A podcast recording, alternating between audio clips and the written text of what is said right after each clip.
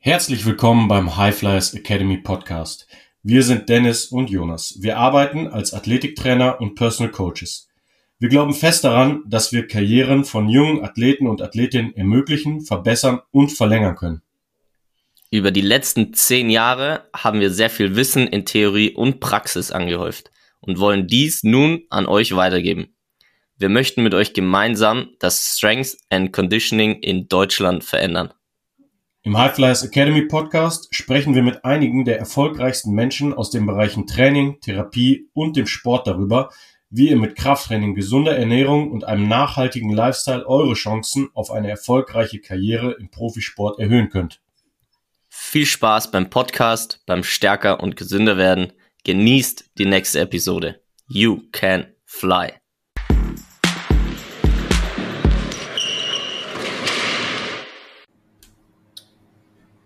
Ja, herzlich willkommen, liebe Highflyers da draußen. Ähm, schön, dass ihr wieder dabei seid beim Podcast. Ich mache heute nochmal ein Solo. Jonas liefert noch Bier aus auf dem Oktoberfest. Aber das neigt sich auch langsam dem Ende. Ähm, genau, und ab, ich glaube, ab nächster Woche sind wir dann endlich wieder vereint hier und können euch doppelt guten Content liefern. Ähm, wie gesagt, heute bin ich nochmal alleine und wollte äh, ein Thema besprechen, was so ein bisschen medial jetzt präsent war. Und zwar gab es ja Reformen sowohl bei den Bundesjugendspielen als auch beim DFB. Ich glaube, das mit den Bundesjugendspielen ist schon ein bisschen ältere Idee und ähm, ist auch, glaube ich, schon äh, so Anfang dieses Sommers rausgekommen und thematisiert worden. Ich glaube, dass beim DFB ähm, die Reform im Jugendfußball ist jetzt etwas neuer. Und beides hat äh, für Kontroversen äh, gesorgt und ähm, ich muss da äh, gestehen, ähm, ich bin auch manchmal ein Headline-Leser und wenn man da nicht aufpasst, wird man da schon manchmal in die, in die Irre geführt. Und zwar, wer da jetzt gar nicht im Thema ist, ähm, ich fange mal mit den Bundesjugendspielen an. Also es gab da eine, eine Reformidee, es gab eine Petition, die über 25.000 Leute unterschrieben haben und die ähm, basierte darauf, dass wenn man bei den Bundesjugendspielen, wo die Teilnahme ja verpflichtend ist, ähm, als unsportliches Kind teilnehmen muss, dass man dann äh, danach einfach psychisch so angeknackst ist, dass man äh, jeglichen Spaß am Sport verliert, ähm, sich eben gedemütigt fühlt und ähm, ja, dementsprechend vielleicht auch sich noch ein Stück weiter vom Sport entfernt oder auch vielleicht sogar soziale Probleme dadurch bekommt, ne? irgendwie Mobbingopfer wird und so weiter. Und darauf hat sich das Ganze bezogen. Und darauf wurde dann eben auch reagiert und das Ganze ähm, wurde dann halt auch gesetzlich beschlossen. An den Grundschulen soll weniger Wettkampf stattfinden und dafür mehr Wettbewerb im Sinne von ähm, spielerischer, nicht ganz so genau gemessen und mehr Teamgeist. Ähm, und wenn man jetzt nur die Headline ähm, gelesen hat, dann ist es ähm, oft jetzt so rübergekommen, als wäre da komplett dem Ganzen der Wettbewerbscharakter äh, genommen worden. Also es war dann irgendwie so zu lesen, als, als wäre das irgendwie nur noch ein ja, miteinander spielen vielleicht und gar keinen mehr sich messen und dass sozusagen der sportliche Wettbewerb ähm, komplett rausgenommen worden wäre. Und äh, wenn man das jetzt einbettet in die momentane politische Situation. Weiß nicht, ob ihr da draußen euch damit ein bisschen beschäftigt, aber äh, wirtschaftlich läuft es gerade ja nicht so wahnsinnig gut in, in Deutschland und äh, da wird dann halt auch viel direkt sagen da der da der Brückenschlag gemacht und und dann wurde eben viel hat man viel gelesen so ja wenn man da jetzt schon im, im Jugendalter anfängt jeglichen Wettbewerb ähm, ähm, sozusagen zu verhindern dann erziehen wir auch keine Wettbewerber und damit auch keine Gewinner. Und äh, ja, so wurde etwas zusammengebracht und ich habe mich davon auch so ein bisschen fangen lassen und ähm, habe dann auch so direkt meine Gedanken weitergesponnen und habe dann auch gedacht, es ist ja auch wichtig, Niederlagen zu erleben und ne, weil gerade wir alle im Sport wissen, dass die größten Athleten und die ähm, größten Competitors, ähm, bestes Beispiel ist Michael Jordan, der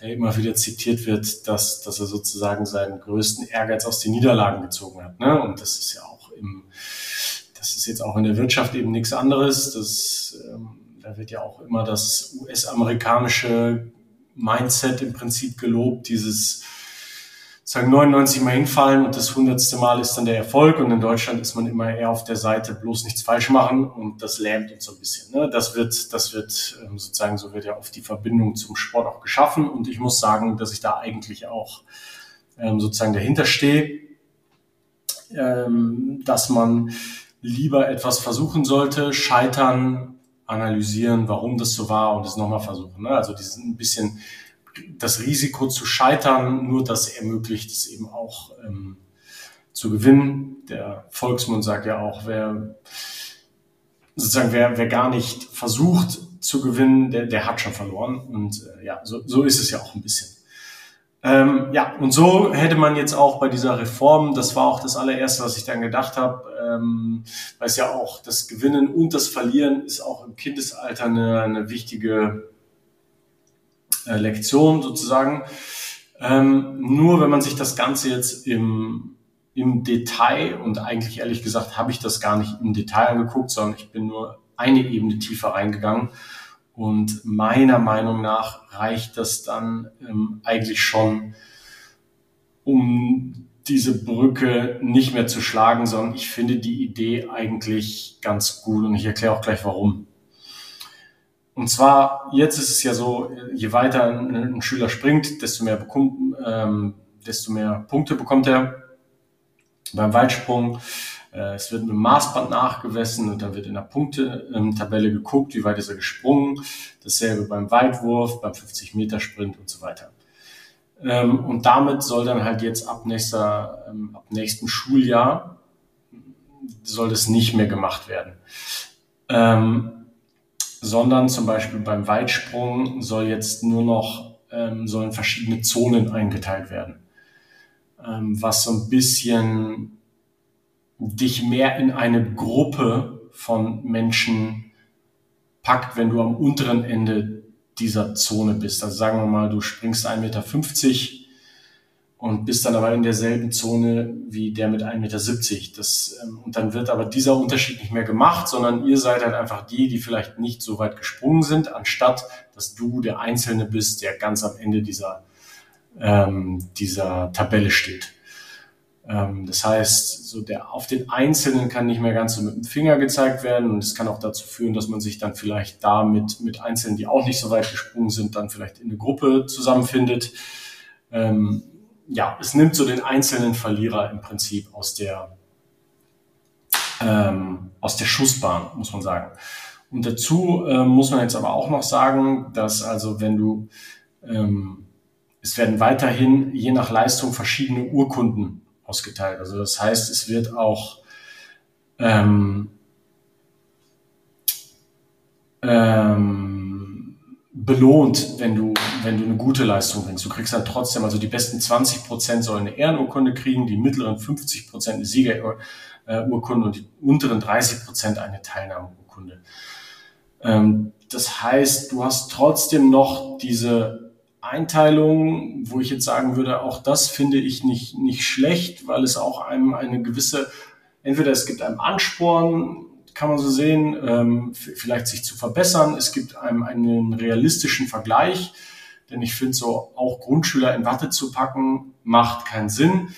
Ähm, aber das Ganze ein bisschen abzufedern, dass sich diejenigen, die sich sonst komplett vom Sport und von jeder Gruppe entfernen würden, ähm, da ein bisschen aus der Schusslinie zu nehmen, finde ich nämlich eigentlich ganz gut.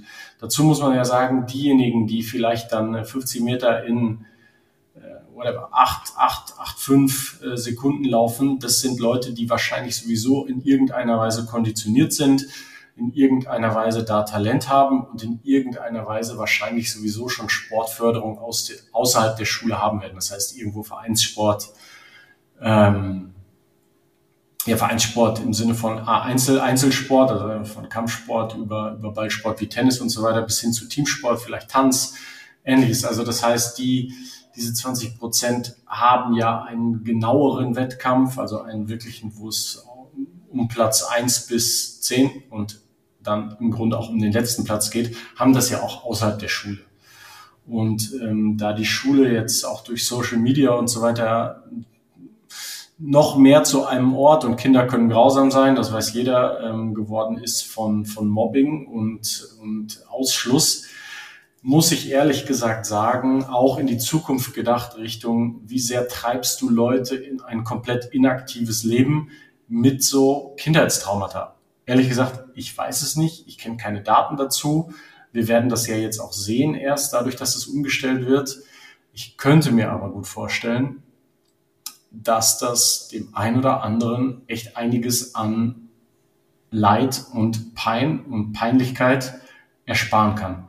Weil wenn du in der untersten Gruppe bist, ja, auch nicht schön, aber wie gesagt, du bist nicht der komplette Buhmann und ähm, den Siegern wird damit ja trotzdem nicht sozusagen der Triumph und der Spaß genommen, weil dazu kommt ja auch noch, ähm, wenn man dann noch ein bisschen ja, tiefer reingeht, ähm, es, es soll eine Art Sportfest äh, werden, sondern es soll eben auch ein Teamzusammenhalt ähm, etabliert werden. Und das ist ja nun gesellschaftlich auch wichtig, auch im Hinblick, wenn man das Ganze jetzt in wirtschaftliche Zusammenhänge oder so transferieren wollen würde. Also ähm, Eigenverantwortung ist gut und Leistung ist gut, aber ähm, zu sehen, wie man in einem Team zurechtkommt, anderen zu helfen und so, das finde ich jetzt auch eigentlich eine sehr, sehr gute Idee, das da zu fördern. Auch dieses Soziale, muss ich sagen. Und ähm, ich glaube auch gar nicht so sehr, dass das einem Leistungsgedanken unbedingt einen Abbruch tut. Denn ein richtiger Leader merkt ja dann auch, äh, auch schon im Grundschulalter, dass er vielleicht mehr Verantwortung, beziehungsweise auch sie, ähm, übernehmen muss für die ganze Gruppe. Und ähm, ja, diese, diese Leaderrolle ist ja auch etwas, was einen sehr, sehr viel Auftrieb geben kann, ähm, auch im späteren Leben höhere Leistungen für die ganze Gesellschaft zu bringen. Also insofern glaube ich auch, das ist gut. Und dann ein dritter Punkt, den ich da noch gelesen hatte, war, dass es ähm, deutlich weniger Pause geben muss. Das habe ich nämlich aus meiner eigenen Sportfest- bzw. Bundesjugendspielkarriere auch. Zwischen den Wettkämpfen ist immer sehr viel Pause. Und da soll, da soll auch so ein bisschen mehr Bewegung ähm, rein. Also das heißt mehr, mehr Spiele, mehr Wettbewerbe anstatt nur die festgelegten und dazwischen eine Pause. Ja, finde ich jetzt eigentlich auch gar nicht so, so verkehrt. Ja, so viel zu den, ähm, äh, zu den Bundesjugendspielen. Und wie ich schon gesagt habe, es gibt dann ja auch noch den, äh, den Part vom, vom DFB von dieser Reform. Und da hatte ich jetzt äh, heute noch ein Zitat von, von Watzke gelesen, das ich jetzt leider gerade nicht mehr wiedergeben kann, aber das war auch, äh, meinte er, also eine ganz falsche, ein ganz falscher Ansatz. Ähm, sozusagen dieser, im Kinderfußball gibt es halt einen Leitfaden für die Implementierung neuer Wettbewerbsformen in den Altersklassen U6 bis U11. Das heißt, das ist ja übersetzt äh, G bis E-Jugend eigentlich.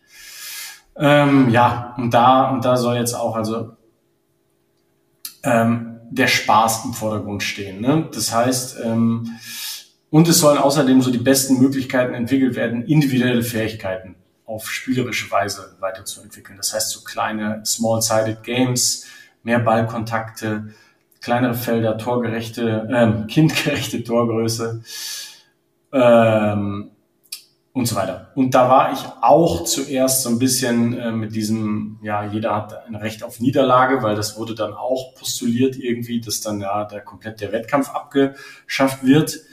Ähm, ich habe mir dann einmal diesen Leitfaden runtergeladen und es stimmt, dass ähm, sehr viel mehr Freude sozusagen, also ähm, mehr Spiel als Wettbewerb, vor allem in den jungen Jugenden da gefördert werden soll. Aber Sieg und Niederlage werden jetzt in keinem Fall abgeschafft, so wie das ja jetzt manchmal auch durchklang. Also ähm, ich würde mich freuen, wenn ihr mir ähm, oder uns auf unserem Instagram-Account auf Highflyers ähm, eine Nachricht schreibt, falls ich hier irgendwas falsch darstelle. Aber so wie ich das gelesen habe, gab es halt, ähm, es gibt pro, sozusagen pro Jugend, es gibt einmal die G-Jugend, das ist die U6, U7, ähm, es gibt die G2 und es gibt ähm, die F-Jugend, U8, U9.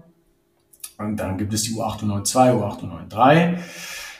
Und dann gibt es die E-Jugend, das ist U10, U11. Da gibt es auch 1, 2, 3. Ähm, genau. Und dann, und damit hat sich dieser Leitfaden schon. Und was, was gemacht wird, sagen, was sich so durchzieht, ist, es wird ähm, zum Beispiel jetzt in der G-Jugend, also ganz am Anfang, werden verschiedene ganz kleine Felder aufgebaut und da wird mehr 3 gegen 3 oder 2 gegen 2 gespielt. Das heißt, du hast als Kind also ein viel, viel mehr Ballkontakte und viel, viel mehr Erfolgserlebnisse, viel mehr angekommene Pässe, kleine Spielsituationen, ein Small-Sided Game und das Ganze wird dann auch zum 3 gegen 3. Ähm, ja, und da hast du dann halt eine Torgröße von 2 Meter mal 1,2 Meter also ein deutlich kleineres Tor. Ähm, Schiedsrichter gibt's eigentlich auch nicht mehr, soweit ich das verstanden habe. Das heißt, die Kinder müssen sich selber da einigen. Äh, Finde ich jetzt ehrlich gesagt auch gut, ähm, weil das ist eine völlig natürliche, ähm, wenn man alles immer nur anderen überlässt und jede Diskussion sozusagen rausnimmt, ähm, finde ich eigentlich fast falscher, als wenn da, wenn da ähm, die Kinder sich eben auch mal selber einigen müssen, wie eben auf dem Bolzplatz. Was ist faul, was nicht. Das heißt, selber auch mal ähm, eingestehen zu können, dass man was falsch gemacht hat. Ähm, Diskussionen lernen auszutragen, ähm, auch versuchen, Gerechtigkeit selber zu erkennen. Das heißt, das sind ja alles Dinge, wenn ich einfach nur einen Schiedsrichter hinstelle, der alles für mich entscheidet, dann lerne ich diese Fähigkeit ja auch gar nicht. Ne? Das heißt, ähm, eigentlich finde ich das Weg, die Wegnahme eines Schiedsrichters ähm, jetzt auch sehr, sehr gut. Ähm, ja, die Eltern sollen dabei sein in, einem, unter, in einer unterstützenden Funktion. Ja, finde ich jetzt auch nicht schlecht. Ähm, Torwart gibt es nicht. Habe ich jetzt erstmal keine, keine große Meinung zu. Ähm, vielleicht, außer dass vielleicht irgendwelche Talente dann nicht ihre, ihre Zeit damit verschwenden, auch mal im Tor zu stehen, einfach nur weil sie am weitesten springen können oder so. Und eigentlich will ja fast niemand ins Tor. Und das Große, wo sich halt, glaube ich, dann auch viele aufgeregt haben, es gibt halt keinen Ligabetrieb mehr.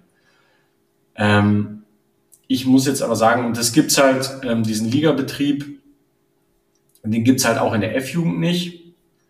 Und den Ligabetrieb gibt es ähm, auch in der E-Jugend nicht. Das heißt, es sind halt es wird halt eher so der Spielbetrieb, das nennt sich dann Festivalform.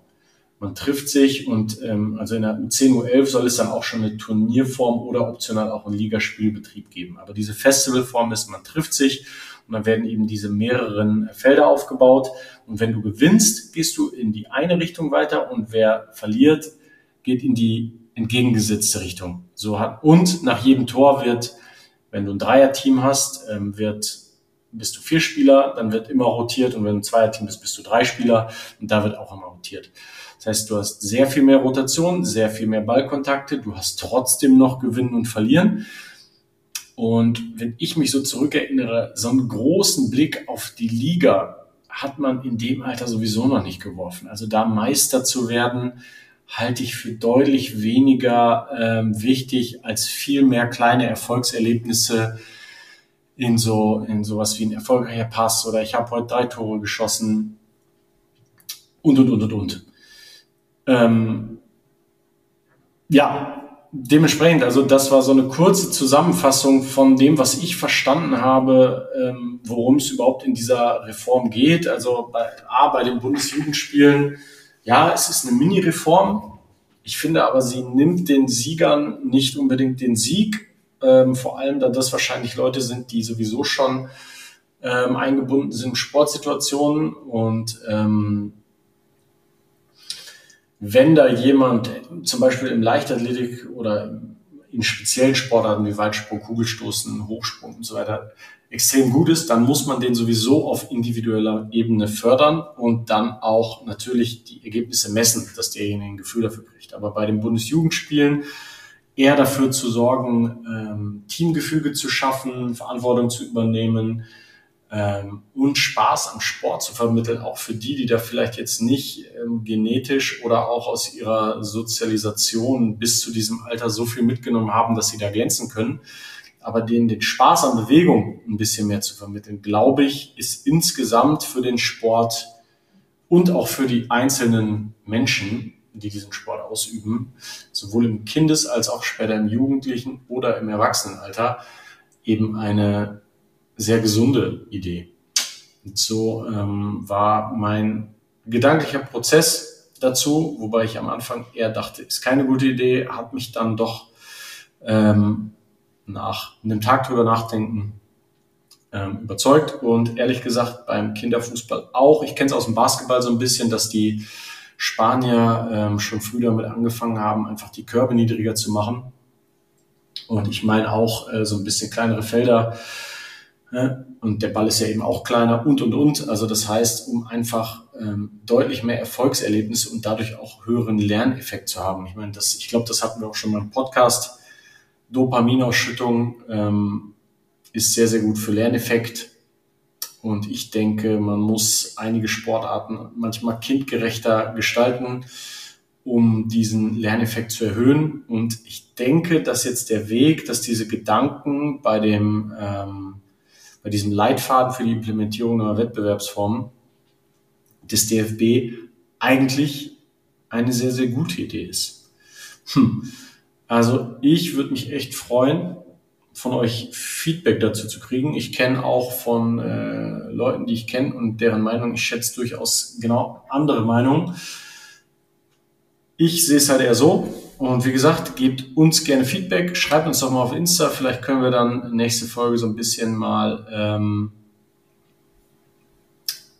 ja, eure Feedbacks dazu aufgreifen und nochmal mit Jonas drüber, drüber äh, diskutieren. Interessiert mich natürlich auch sehr, was er dazu sagt. Und genau, in dem Sinne wünsche ich euch allen eine sehr, sehr gute Woche und wir hören uns nächsten Montag.